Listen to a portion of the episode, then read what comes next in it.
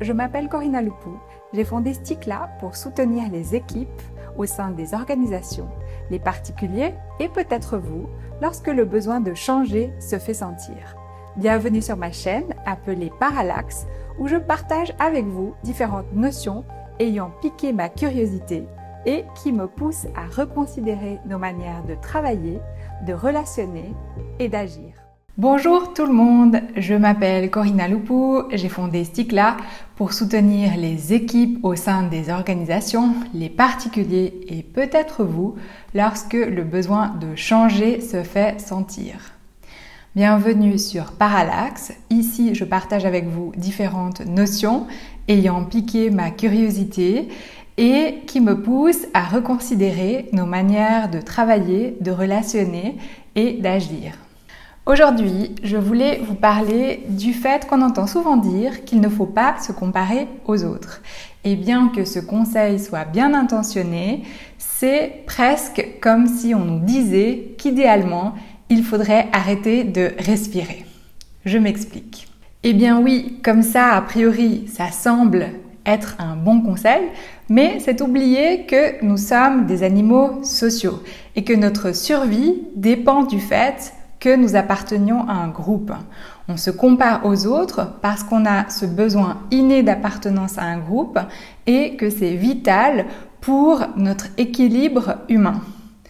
Et faire partie d'un groupe, ça implique d'être accepté par ce groupe. Or, on va se comparer pour être sûr qu'on correspond aux critères nécessaires pour en faire partie et ne pas être rejeté du groupe. Parce que rejeter et être rejeté d'un groupe, c'est risquer notre équilibre. Et d'ailleurs, les personnes qui sont isolées et qui ont ce sentiment de ne pas trouver d'autres personnes qui leur correspondent et qui les comprennent, en souffrent énormément. Et donc, non, on ne peut pas juste décider d'abandonner le fait de se comparer aux autres. Ce n'est pas un choix possible. Mais que comparons-nous exactement? On se demande si on a les qualités qu'il faut, l'apparence physique, la coiffure, le maquillage et même la bonne manière de parler et les bons vêtements. Est-ce qu'on aime le bon type de musique? Lire les bons livres, regarder les bons films et séries? Est-ce qu'on aime la bonne nourriture on boit les bonnes boissons. Jusqu'à la voiture, le bon type d'appartement ou alors la maison, sans compter euh, les questions sociales, la bonne profession, le bon type d'études, le bon salaire. Et puis il y a aussi la question des activités, qu'on a les bons loisirs, les bons sports, tout y passe. Et euh, tout ça semble sûrement énorme. Vous vous dites peut-être, mais en fait moi je me pose jamais toutes ces questions. Ben non, parce que on ne se les pose pas comme ça directement. C'est dans notre fonctionnement implicite. On apprend ça d'une manière instinctive. Toutes ces comparaisons sont automatiques. Tout comme on ne se dit pas, tiens, est-ce que je dois avoir des amis? Euh, Je vais y réfléchir, décider d'avoir un plan et puis euh, le faire. Non, c'est quelque chose qui s'enclenche automatiquement pour la grande majorité d'entre nous. D'ailleurs, une petite expérience facile pour savoir que nous nous identifions tous et toutes à un groupe en nous comparant aux autres consiste à prendre une caractéristique qui ne nous correspond pas. Par exemple, si je vous dis est-ce que ça vous tente d'aller chez le coiffeur et d'avoir une coupe de cheveux où vous allez avoir la moitié de la tête rasée? Si vous avez répondu non, vous pouvez aussi sûrement continuer la phrase suivante. Non, les personnes qui ont des coupes de cheveux avec la tête à moitié rasée, c'est trois petits points. Voilà, si vous avez su remplir ces trois petits points, c'est que vous avez su identifier un groupe juste en fonction d'une coupe de cheveux et vous avez aussi su que vous n'en faisiez pas partie. Le problème avec tous ces critères de comparaison, c'est qu'avant la télé et Internet, tous ces questionnements intervenaient seulement dans le cadre de sa famille, on se, on se comparait avec ses voisins, son entourage, son village ou même sa ville. Mais maintenant, avec d'abord la télé, mais surtout Internet et les réseaux sociaux, notre volume de personnes possibles avec lesquelles se comparer a énormément augmenté. En plus, le principe même des réseaux sociaux, c'est de se sentir proche de euh, tout un chacun. On voit dans son flux une photo de Beyoncé en train de boire un verre sur un bateau et hop, la photo suivante, c'est euh, sa cousine qui se dort la pilule en Grèce. Et là, nous faisons automatiquement le rapprochement entre les deux parce que nous les voyons sur le même plan. Notre fonctionnement normal de comparaison et d'identification à des groupes se retourne contre nous parce que tout à coup, ces deux personnes, ce qu'elles font et ce qu'elles font, ça nous semble directement accessible. On peut facilement s'identifier. Parce que justement, le principe des réseaux sociaux, c'est de jouer sur cette proximité de la vie quotidienne. Et euh, le fait qu'on les voit dans le même flux, ça rapproche aussi euh, ça dans notre tête. Donc parfois, euh, ce n'est ni Beyoncé ni sa cousine qu'on voit dans le flux, mais une personne qui se décrit comme tout à fait standard et qui explique avoir eu des soucis similaires aux nôtres et elle a réussi à les dépasser et puis elle poste des photos incroyables sur son flux. Mais le problème, c'est que ce qu'on voit, ce n'est pas son quotidien, c'est une mise en scène. Et souvent, c'est une mise en scène parfaite où les, personnes ont passé des heures et des heures et un argent conséquent pour ressembler à ça.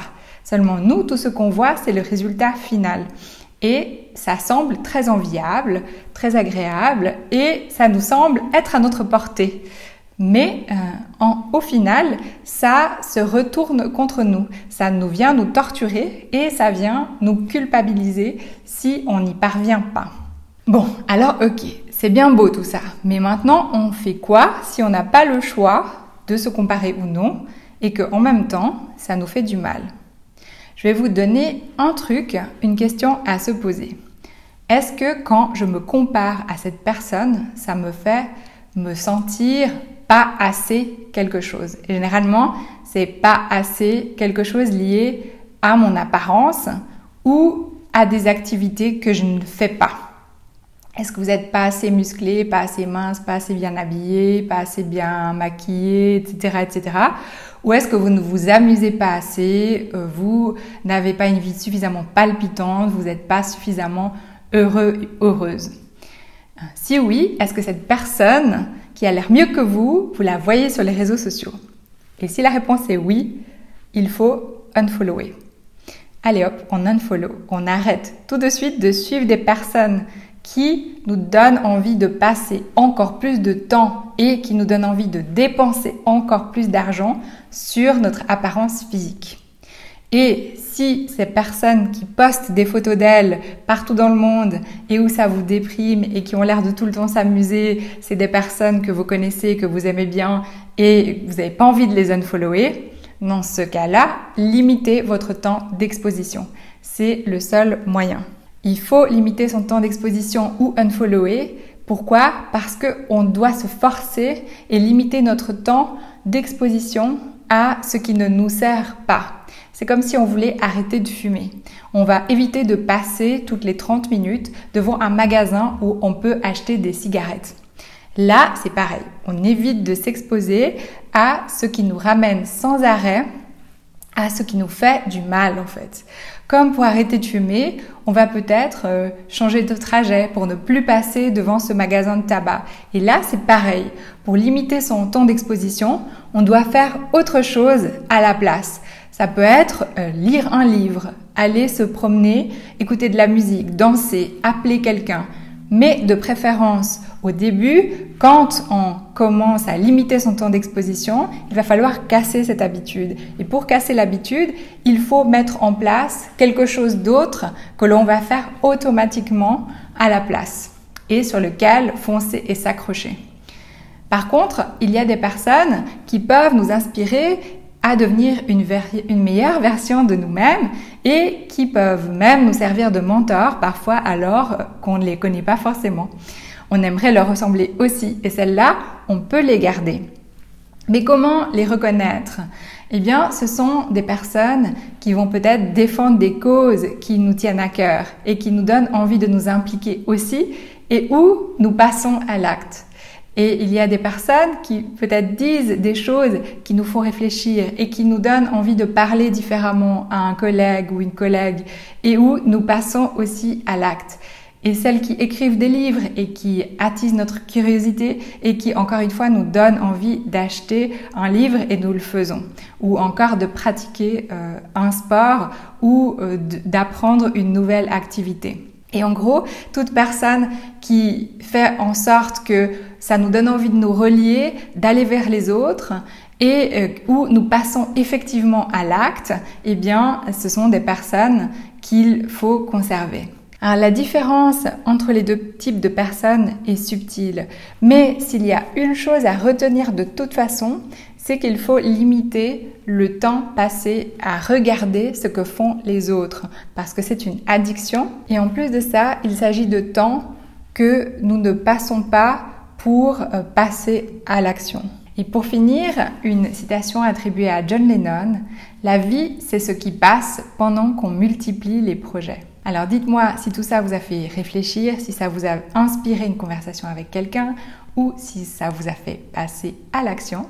En attendant, si vous voulez me contacter, vous pouvez le faire en écrivant à l'adresse contact at